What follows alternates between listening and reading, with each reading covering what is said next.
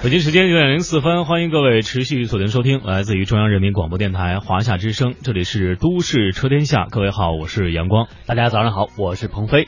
啊，今天是周二啊，这个又是一个新的一天，不知道大家心情怎么样？是否在行驶在上班的路上，还是已经坐在了办公室里，亦或是躺在床上啊，收听我们的节目？嗯。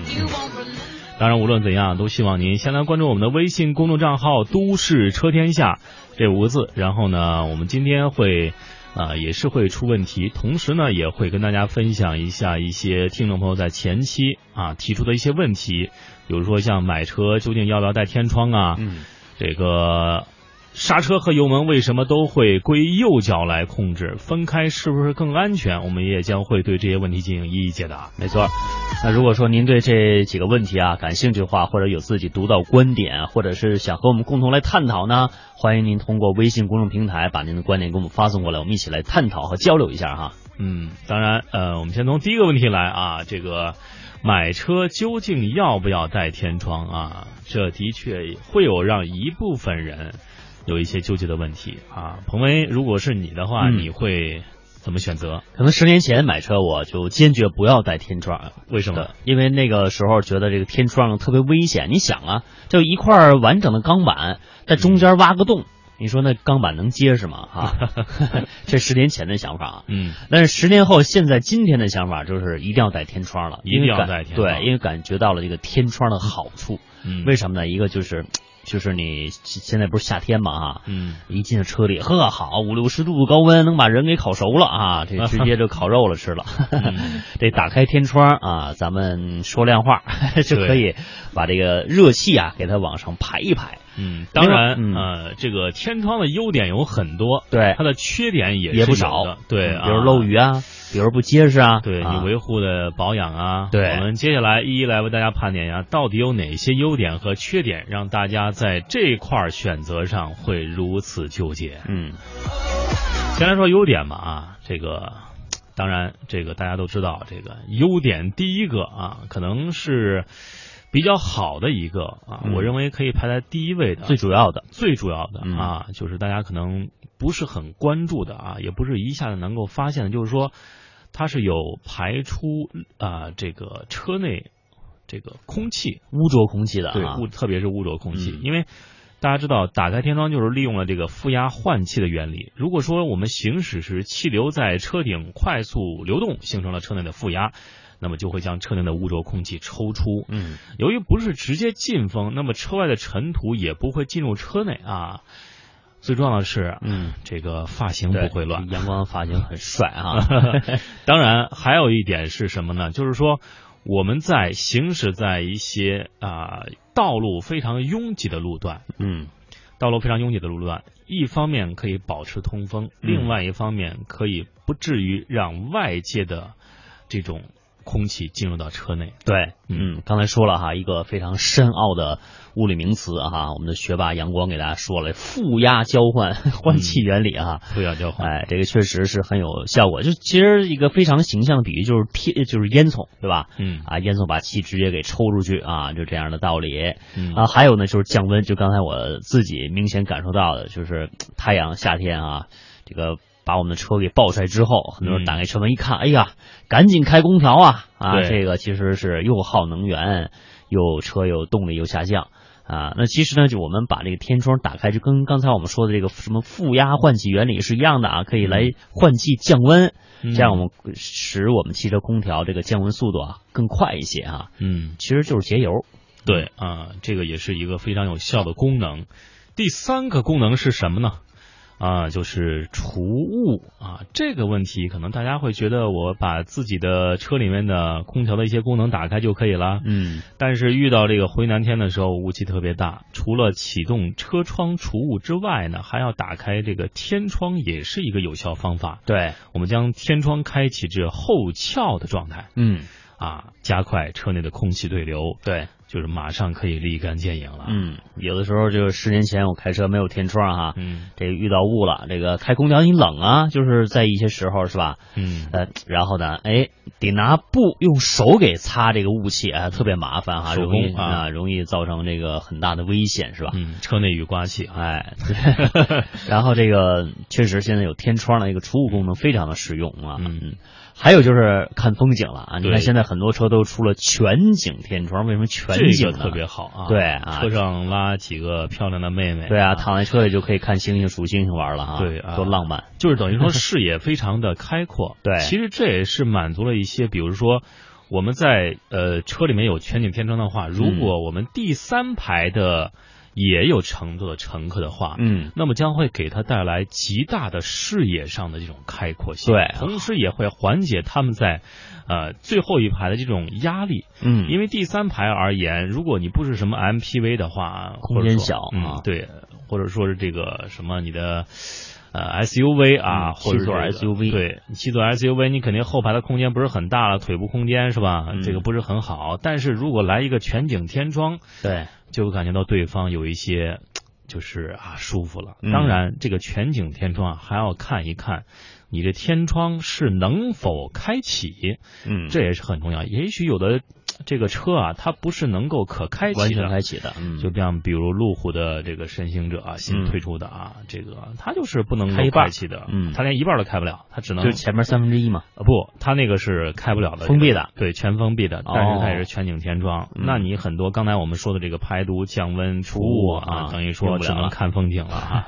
当然还有一些是能够开全打开的啊这个全景天窗，还有说是敞篷车嘛。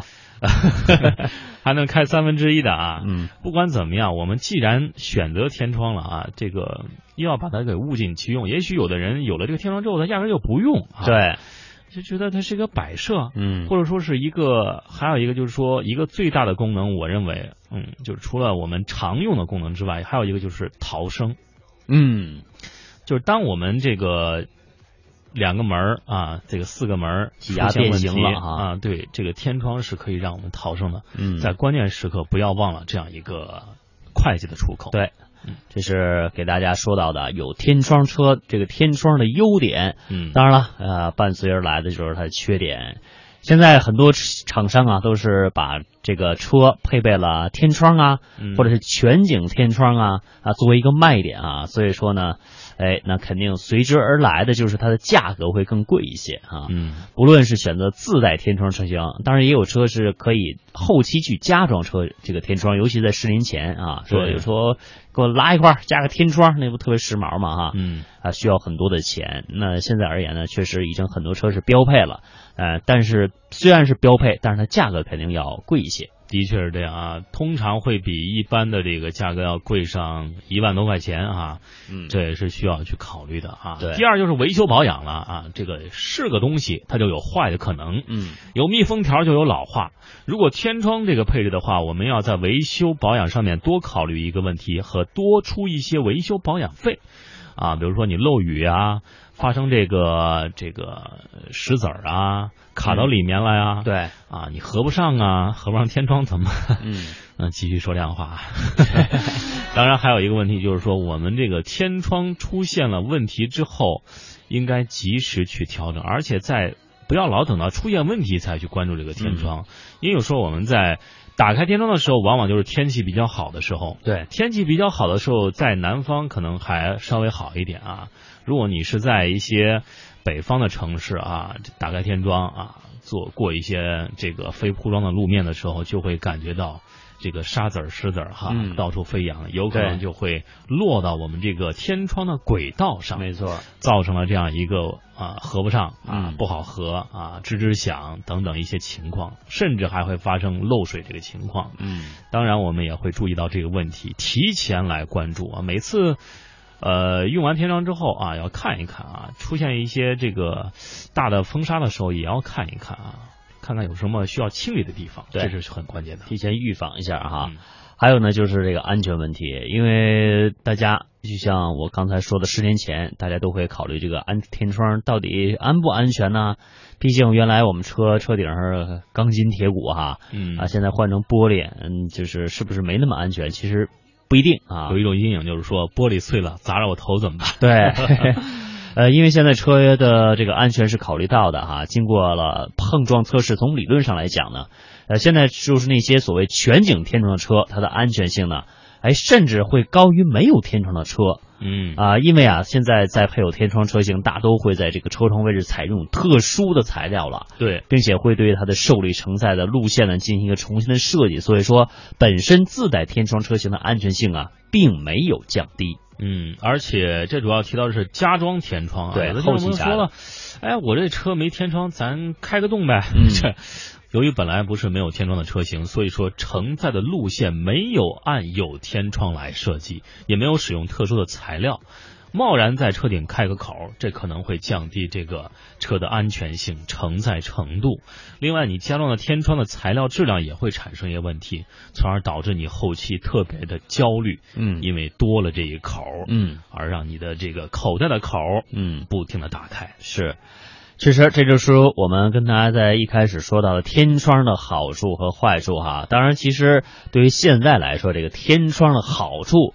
啊，相对于来说呢，还是大于它的大大大于它的坏处的哈。嗯，如果说大家考虑买车的话，是考虑有加天窗呢，还是不带天窗呢？啊，如果说你手头上预算啊，那还不是特别宽裕的话，那您只是买辆车作为代步的话，哎，就不用，或者说您没有那么高的情调，不用晚上去数个星星、看个星什么的哈。这天窗可以忽略一下。但是如果说呃能够啊买到，就是手头还算宽裕的话，那配上呢还是很不错的一个选择。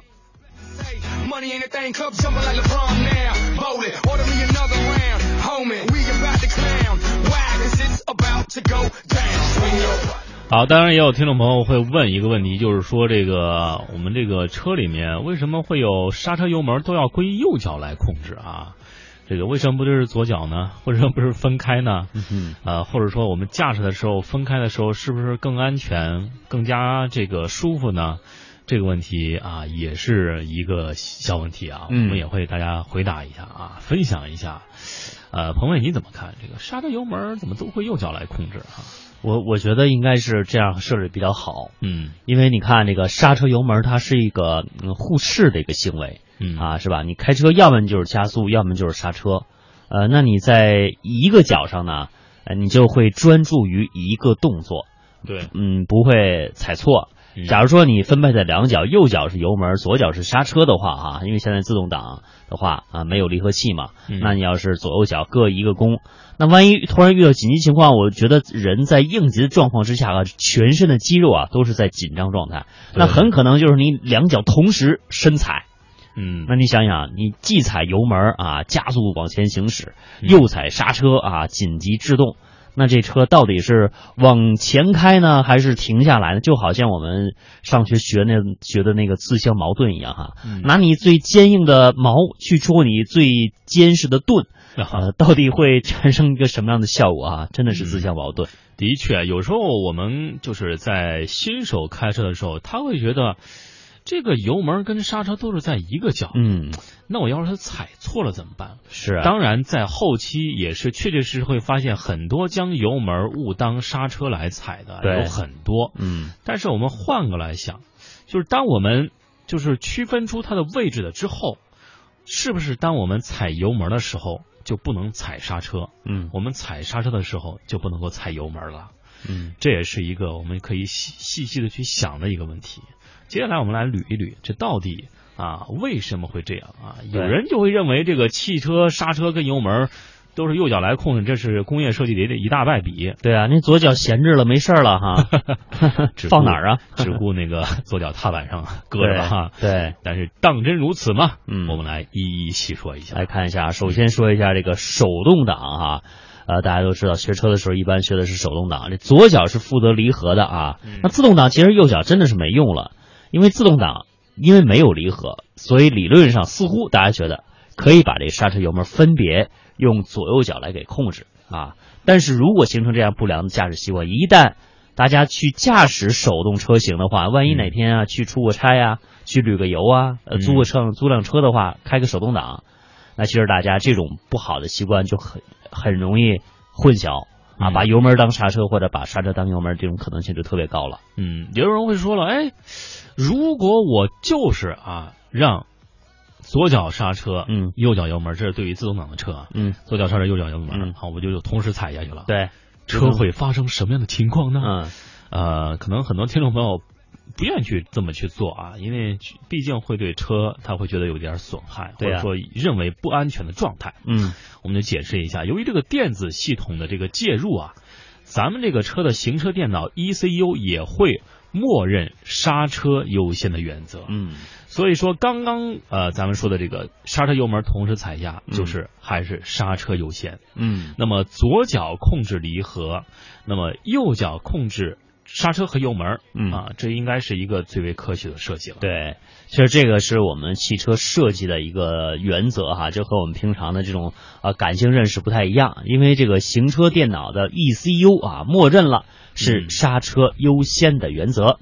那其实我们要是开手动挡啊，踩离合时候都需要猛踩到底啊，要不然你换不了档啊。对啊，吧你没没有完全的这个呃结合呀，嗯啊，如果是真的让左脚带管来刹车的话，其实左脚力度很容易控制不好，因为大家的右脚现在这个油门啊，一般都是轻点油门哈，嗯啊，缓慢加油啊，或者是缓慢收油。那刹车呢，也是啊，慢慢的刹车，除非遇到急刹车，咱们才是深踩到底。嗯那如果用左脚，大家习惯了踩离合的这种力度来踩油门，或者是呃踩来踩刹车的话，啊那就很容易这个急刹车呀，啊，很容易晕车，就是啊给车造成很大的制动力。所以说呢，同乘车的朋友们可能 容易晕车的，就非常容易晕车。其实这对车反而是不好。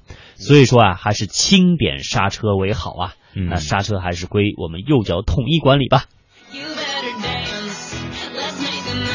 还有一个就是说，我们细说了来看啊，就是油门刹车分开是否能够避免油门当刹车？这个答案恐怕是否定的，因为刹车呀、油门踏板呢分别是被放置在左呃这个右脚前侧，中间有一定空隙啊，而且刹车的踏板略高于油门对踏板。，高度不一样。就这样设计，其实是为了让驾驶员快速反应啊。如果是开手动挡车，开车时要么踩刹车，要么踩油门，两种动作不可能同时出现。所以说啊，用一个脚就可以控制了。对，那其实我们再退来一万步来讲的话，假如说我们把油门踏板啊和刹车踏板分别来踩啊，左右脚分别来管控的话，其实不能够保证每一个驾驶员吧，在紧急情况下都能够非常从容啊或者冷静的踩下刹车踏板，因为科学的设计啊，就是为了防范错误的操作的。刚才我们说了一个汽车呢是 ECU 电脑是刹车默认啊刹车优先的原则，但是。其实防不住大家糊涂的时候啊，或者是紧张的时候，或者是有这种紧张的时刻啊，大家头脑不够冷静的时候。那其实说到我们现在汽车这个发展已经有上百年的历史了，那其实机械结构啊已经是很成熟了。啊，前两天我还在跟朋友说，你看这大街上跑的车，你不管是啊什么所谓的高端的豪华车型，还是我们自主品牌的所谓的低端的车型啊、价格是差得很远，但是其实工业技术啊、技术水平都差不太多了啊、嗯，这个刹车油门踏板的摆放位置，其实都是一直从传统就延续到现在的啊。嗯那这种客观机械设计其实就是这样。那作为我们驾驶员来说呢，是个主观群体啊，咱们应该好好的适应一下成熟的机械设计的结构了。嗯，还有最后一个问题就是说，我们如何来避免油油门当刹车？第一点就是刹车优先原则。我们在日常开车的时候要保持右脚不空，那么就是只要在开车啊，右脚不在油门上，就在刹车上啊，及早做出这个刹车准备。只要没有加油收油，就要及时把右脚放在刹车位，嗯，不要将脚搭在油门上滑行。有时候这个就是很容易把是油门当刹车。，对，因为新手嘛，他可能觉得我的脚放哪儿，这个嗯放哪儿不行啊，我说放哪儿就放哪儿呗。嗯，其实大家其实可能是放在这个油门上会感觉更舒服一些。因为它比较低低啊啊，而且很多这个像一些新手当中的女司机啊，嗯这不是歧视啊，嗯是因为大家穿鞋的原因。嗯，高跟鞋吗？鞋是高跟的啊，嗯，它要放到这个油门踏板比较低的，就会感觉哎，是不是相对来说舒服一些？舒服一些啊？嗯这个而且这个经常放在这个油门上，他以为开车嘛嗯就是要往前进，对，其实，在开车的时候，要经常最会刹车的人啊，最会控制车速的人，嗯才是老司机，对才是一个成熟的司机。对，你看我基本上不用刹车啊。刹车用脚刹。第二就是安全驾驶，要眼光看得远一点啊。一般我们说要是眼观六路，耳听八方啊，及时判别，做出对于这个基本道路的这种预判啊。嗯观察到一百五十米，甚至说是两三百米开外，嗯看清前方的情况，保持合理的车距啊，规避紧急情况，防患于未然。对，另外还有说是这个，我们要就是毕竟是把油门当成刹车的，基本上都是刚刚学会开车的。那我们不妨把脚在油门刹车之间啊，空档的来回切换一下啊，及时的就是来回换一换啊，嗯。这个感觉感觉哪种感觉是油门，哪种感觉是刹车，对。要记住这种感觉，习惯于这种感觉，对，把握住这种感觉，也许你离这种这油门老司机，当刹车，嗯。就会越来越远了。对嗯，其实这个也是一个肌肉的记忆的问题啊。我们经常看有舞蹈家说，这个我练一个新的动作，呃，一开始他是需要靠思维去大脑啊去控制他的身体、他的四肢啊、他的肢体的活动啊，需要靠记忆啊。那但是呢，他练着练着，经过千百次、上万次的练习之后呢，呃，他就不需要他的大脑了。就不需要他的思维了，他完全就是肌肉的运动啊，肌肉的律动，肌肉的记忆。哎，一听到耳朵一听到那个音乐，哎，自动的这个四肢啊、躯干就开始活动起来了啊啊，就走到那个位置了。嗯啊，这就是肌肉的记忆。其实开车呢也是一样的啊。嗯，确实啊，这个人性化的设计都是为了方便车主提高安全的性能，但即便是这样，对那些无视交规的司机也是作用不大的啊。嗯，所以，我们如何保证安全驾驶，才是保证我们自身啊，保护我们家庭幸福感的第一要素了。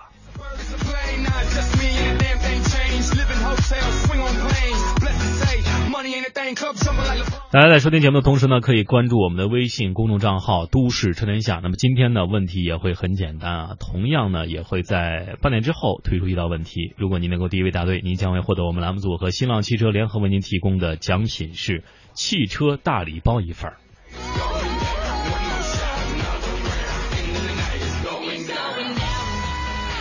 在一段歌曲过后都市车天下精彩继续稍后马上回来。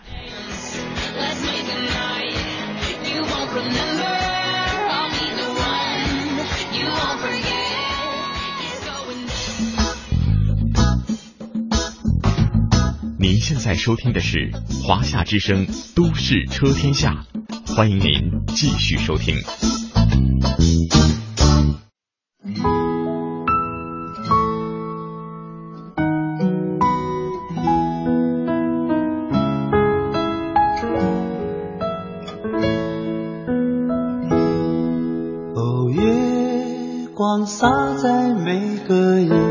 心上，让回家的路有方向。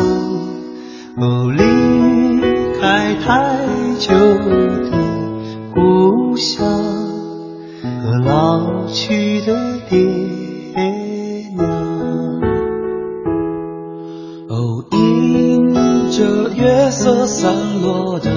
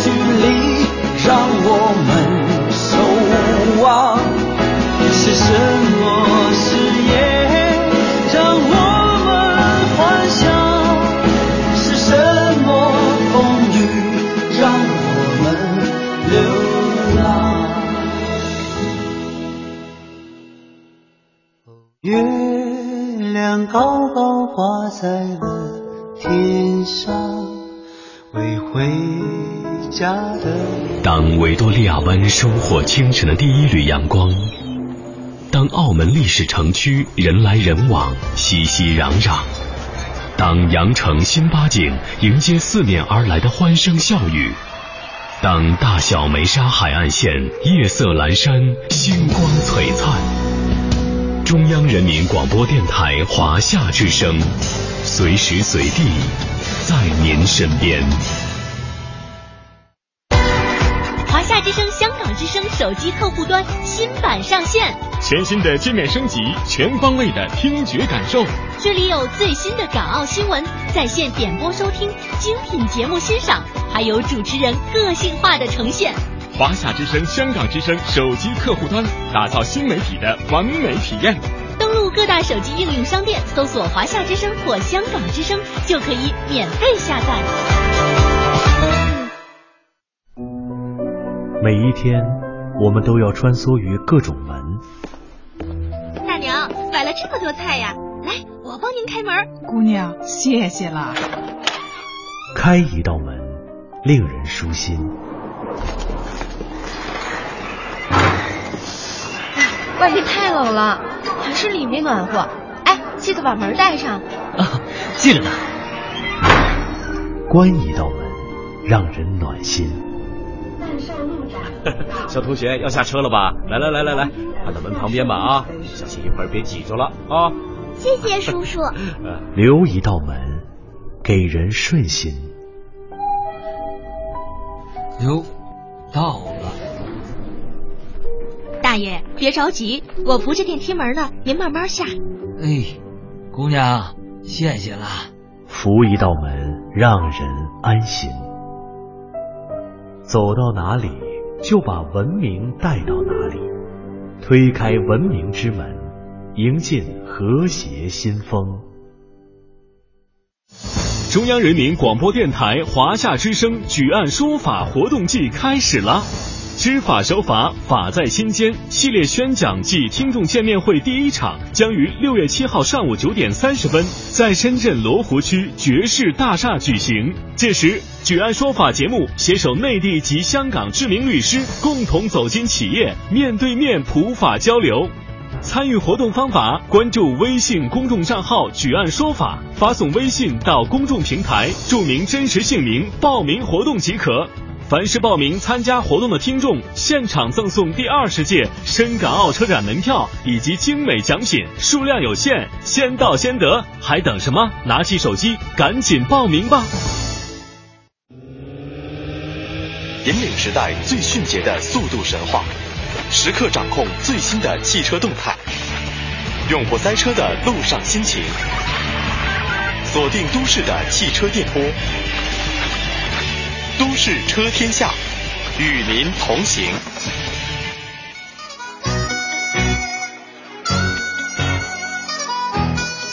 It's going down. I'm yelling timber. You better move. You better dance. Let's make a night remember, I'll be the one you won't forget. 北京时间九点三十三分，欢迎各位持续锁定收听来自于中央人民广播电台华夏之声的《都市车天下》。各位好，我是阳光。大家好，我是鹏飞。那么呢，今天的下半时段呢，先来出一道问题。我们的问题是：当我们啊这个车啊汽车的天窗啊，是一个非常好的一个功能啊。嗯，就是当汽车行驶的时候，气流在车顶快速流动啊，形成车内的正压还是负压？可以将车内的污浊空气抽出呢？嗯啊，大家可以来关注我们的微信公众账号“都市车天下”来回答我们的问题。谁能够第一位答对，将会获得我们栏目组提供的新浪的汽车礼包一份。再来重复一下，汽车在行驶的时候，如果这个车有车窗的话，啊，打开了车窗之后，行驶时气流在车顶快速流动，形成车内的正压还是负压，可以将车内的污浊空气抽出呢？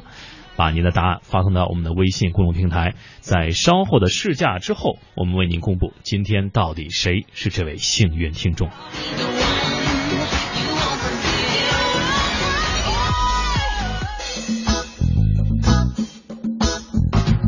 您现在收听的是华夏之声《都市车天下》，欢迎您继续收听。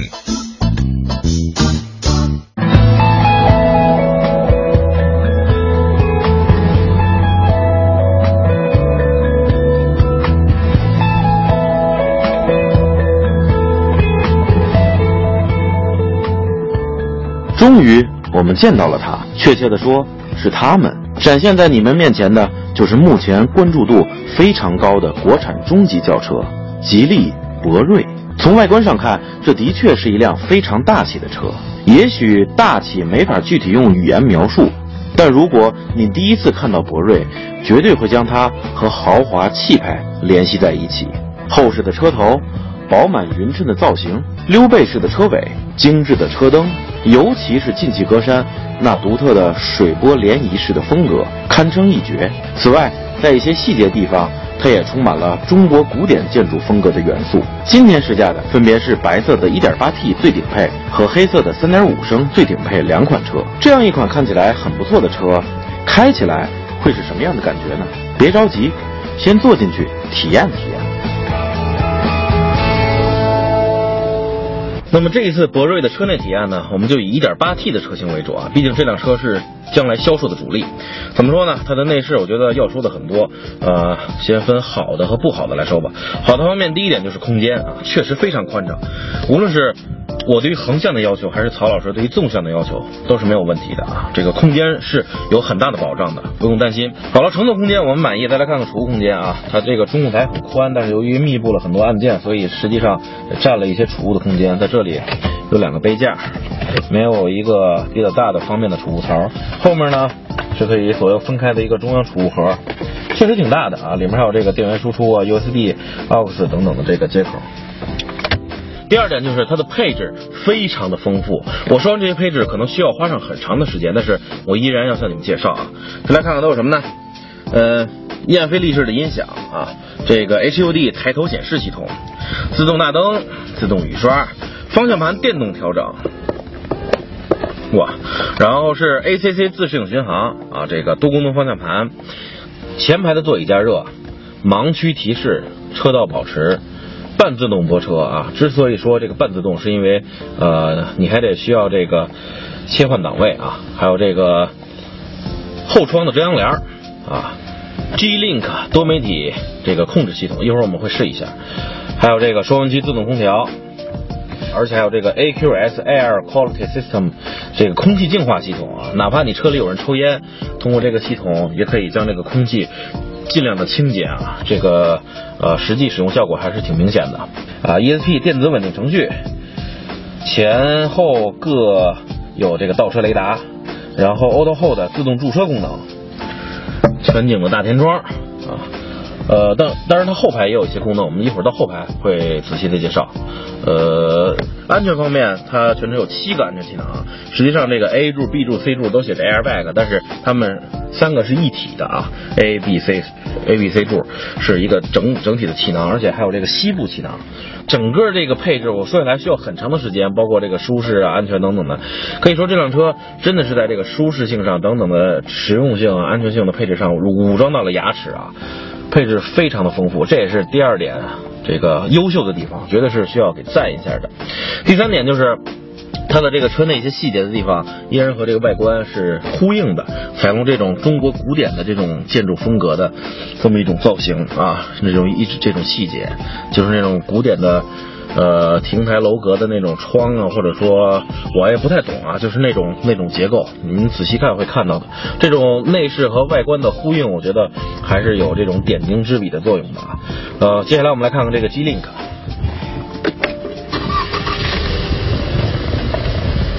它这个界面显示的还是挺有意思的，就好像这些软件都在一个舞台上，每拧到一个软件，然后上面都会有灯光照下来啊，就好像是这个在照着演员一样。哦，对，刚才忘了说了，它还有一个很牛的地方，就是全景泊车，我们一会儿可以看一下啊。先来看看这个这些多媒体啊、USB 等等的啊设置啊等等的啊这些细节就不仔细说了。然后我们来看看全景泊车啊，其实不一定非要在这里选，你在这里有一个摄像头的这个这个按钮，一按下去也可以啊。整个三百六十度的环绕，后方的这个这个广角的镜头啊，它甚至还可以让你调出各种角度的，比如说这个呃右侧的后视镜下方的，还有后方的，还给你标示出距离，左侧后视镜下方的，还有这个。前方的鱼眼啊，还可以进行鱼眼矫正，嗯，实际上就是裁裁了这个整个画面中间的一块，让你看得更更具体一些啊，挺不错的。这个这么大的车，尺寸比较大，呃，有了这些，你停车啊，或者说通过一些狭窄的地方就没有保障了。好，熄火。接下来我们再来说一下这辆车。呃，内饰方面我觉得不太好的地方啊，我个人感觉啊，就是首先内饰稍微显得有些不是那么的简洁，不是那么的规整，显得稍微有一点点凌乱，这些按钮等等的。当然也主要是因为它配置比较多嘛，各个按键啊，整整个内饰我觉得还可以再简洁一些。其次呢，就是它的这个内饰覆盖件，我觉得还是以硬的这种树脂为主，稍微降低了一些。你看这里都是比较硬的，虽然包的是真皮，但是里面就是那种硬的骨架。我一直说这种内饰稍微软一些，可以增加整车对人的亲和力，确实是这样的。呃，还有一点不足就是我觉得座椅靠背也是稍微有一点单薄，有一点硬的啊。呃，其次呢，就是这个刚才说的全景泊车啊，虽然是三百六十度的环绕，但是每个接缝之间的过渡不是很自然啊。这个好像有一些区域是没有被覆盖到的，而且这个屏幕虽然是比较凹陷进去的，可能是为了防止这个太阳光比较强烈，呃，你看不清楚，但实际上现在今天太阳是比较强烈，依然是看的不太清楚，所以我觉得它的清晰度、亮度，这个整车内饰的呃柔软感，还有座椅的舒适感。还有一些比较提升的空间，当然也包括这个转向，还有操纵杆。你看，整体显得还是不够紧致，而这些东西都是影响到你使用方面的这个质感的啊。这辆博瑞 1.8T 的前排就是这样。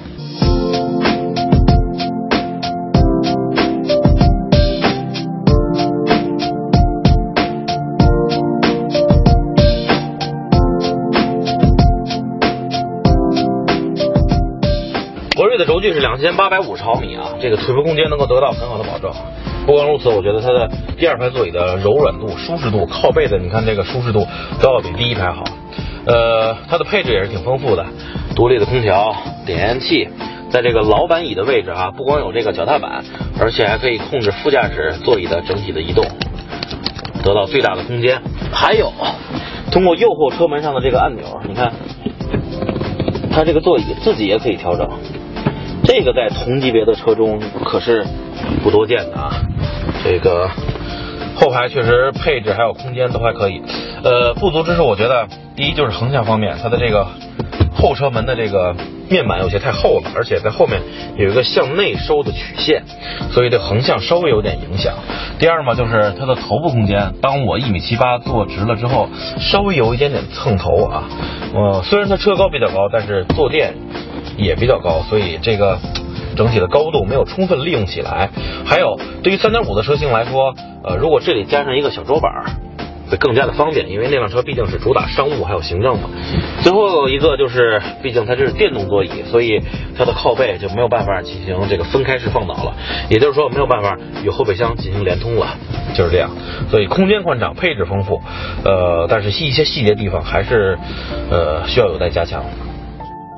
博瑞的后备箱容积为五百一十二升，数据表现还不错。只是后备箱开口如果能再大一些的话，就更加实用了。另外，它的后排座椅是不可放倒的。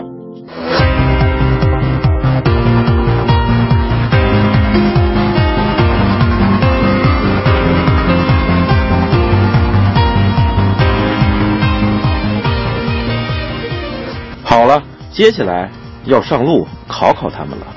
让我们先来看看这台 1.8T 的车型，它应该也是博瑞所有车型里面主打销量的一款车，啊，它匹配的发动机是一台型号叫做 4T 的涡轮增压发动机，排量1.8升，最大功率120千瓦，最大扭矩250牛米。从数字来看，调教的比较偏向于保守，匹配的是一台六速手自一体变速箱。呃，这台变速箱是吉利之前收购了澳大利亚 DSI 这个变速箱制造公司之后研发出来的。这套动力匹配怎么说呢？无论是油门踏板的回馈，还是说初段的动力输出，都会让你感觉呃比较轻盈，但是不会柔弱。这台发动机从一千五百转就能输出最大扭矩，一直到四千五百转。所以起步的时候，只要你踩得快一些、深一些，它的起步也没有什么迟疑啊，整体还是挺挺顺畅的。不过这台六速手自一体变速箱，我觉得。在低速时快时慢，比如堵车的时候，或者说当你减速啊减慢到一定速度的时候，它会表现出一些轻微的顿挫感。我觉得发动机和变速箱整体之间的匹配还需要再完善完善，这样的话对整车行驶的这个质感会有更高的贡献。不过，当你开起来以后，达到一种呃高速的匀速行驶状态，这辆车无论是发动机的运转，还是变速箱动力的传递，让你感觉都很平稳、很顺畅，甚至是很平静。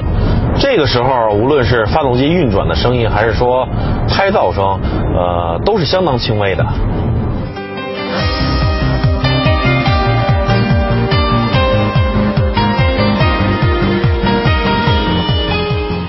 好，这个时候我们来看一下它的这个中后程的动力啊，现在是 D 档模式，没有使用运动模式。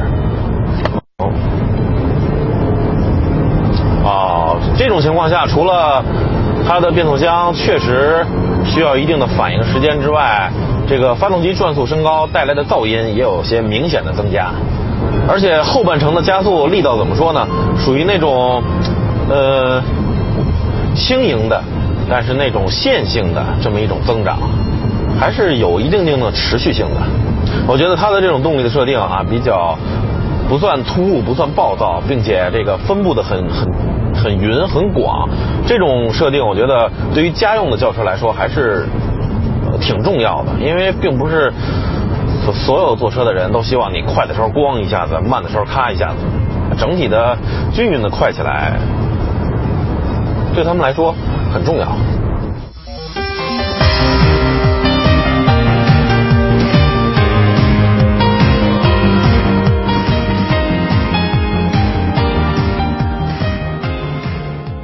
我刚才说它的变速箱在急加速降档的时候反应有点慢啊，确实是这样，基本超过了一秒多。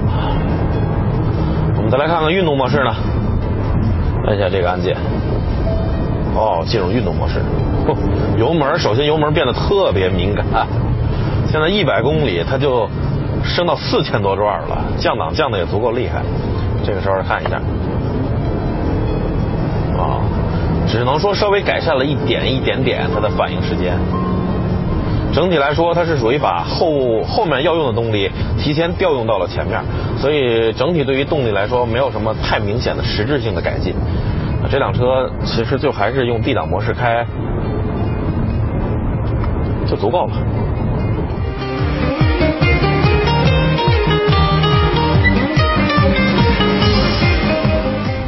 总的来说，这辆车的动力匹配可以说是不温不火，平淡如水。啊，这么说没有什么贬低的意思，因为这很符合它的定位。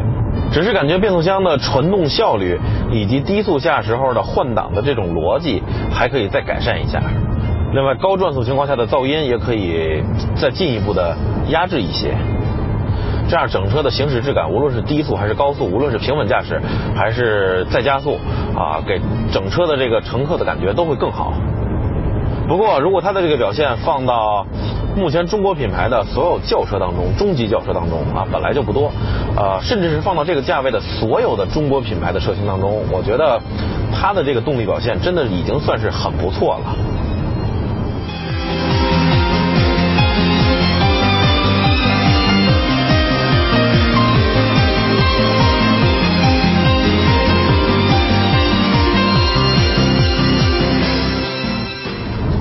底盘悬挂怎么说呢？好的一方面就是足够的韧，啊，在这个平直路面上行驶起来的质感和好几年前吉利自己的车型，甚至是好几年前啊所有中国品牌的车型相比，确实是不可同日而语，真的足够的怎么说呢？有一种敦实的质感，啊，小的震动可以说过滤的非常利索，不拖泥带水。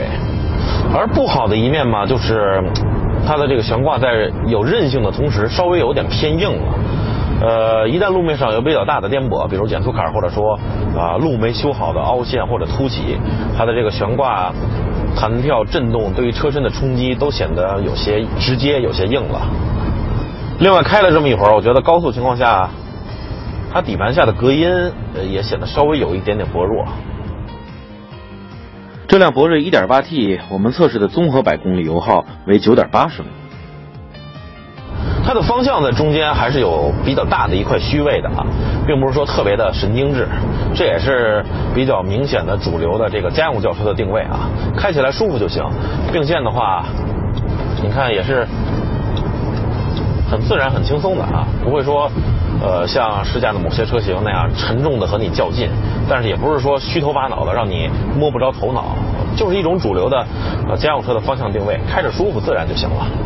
那么这辆车在安全方面也有许多的配置啊，比如说这个盲区提示、车道保持，还有这个自适应巡航功能啊。我们来看看，打开这个车道保持，然后如果不打灯并线的话，你看它会提醒你通过声音，但是并不会帮你往回拽方向盘啊，把它关掉。然后盲区提示的话，你看这个后视镜上会有这个叹号，如果你看不到的车的话，会通过这个来显示你。主动自适应巡航啊，大家都已经了解了。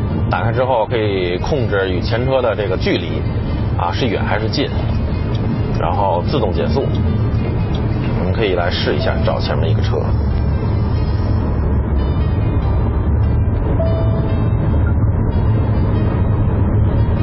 它在自动减速。然后我们并出去，找到一个空的地方。啊，它有自动加速了啊，也就是说这套系统不光是会随着前车减速，当前车加速或者说这个慢车躲开的话，它会重新的帮你恢复速度，配置还是挺丰富的。好了，这辆 1.8T 的车我们大概就先体验到这儿，接下来我们要看看那辆3.5的博瑞了。好，现在来让我们看看这辆3.5的博瑞啊，排量3.5升的 V6 自然吸气发动机，最大功率202千瓦，最大扭矩326牛米。呵，匹配的也是一台六速的手自一体变速箱，它可以说是到目前为止所有中国品牌的轿车当中，甚至我觉得是所有车型当中排量最大的、功率最大的。当然，除了红旗 L5 啊，这个较大的排量也让它受到了排量税的限制，价格从 1.8T 的11万多到17万多，一下子上升到了将近23万。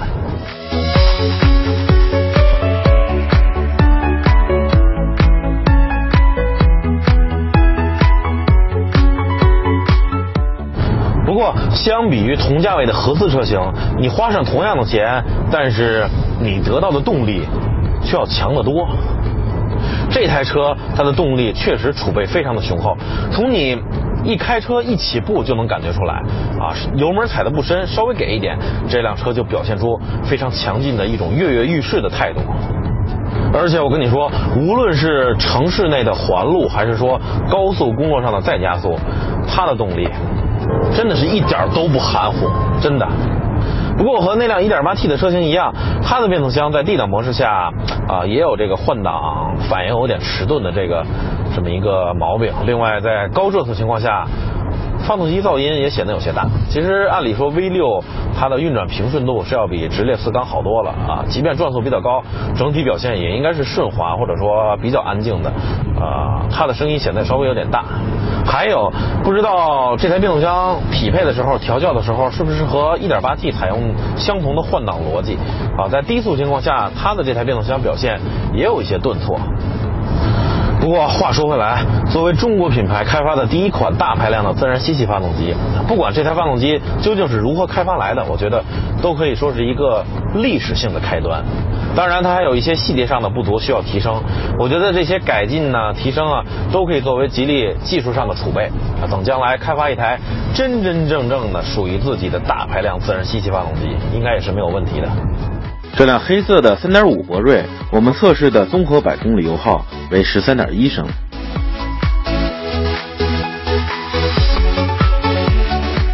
它的底盘，我觉得和 1.8T 那辆车基本上差不多，也是韧中带硬，稍微有一点脆的感觉。小的震动没问题，大的一些冲击稍微显得有些硬和明显。当然，路面平直的时候，整体的质感啊、也是没得说的。它的转向怎么说呢？啊，我觉得不知道是不是心理中间的虚位，我感觉比 1.8T 的车型还稍微要大一些，整体要更轻柔一点。难道说这辆车更加偏重于日常开的那种舒适感、平稳感？经过试驾，我个人觉得 1.8T 尊贵型的性价比比较高，动力配置，尤其是安全配置相当丰富，能在动力、舒适、安全和价格之间找到一个平衡点。这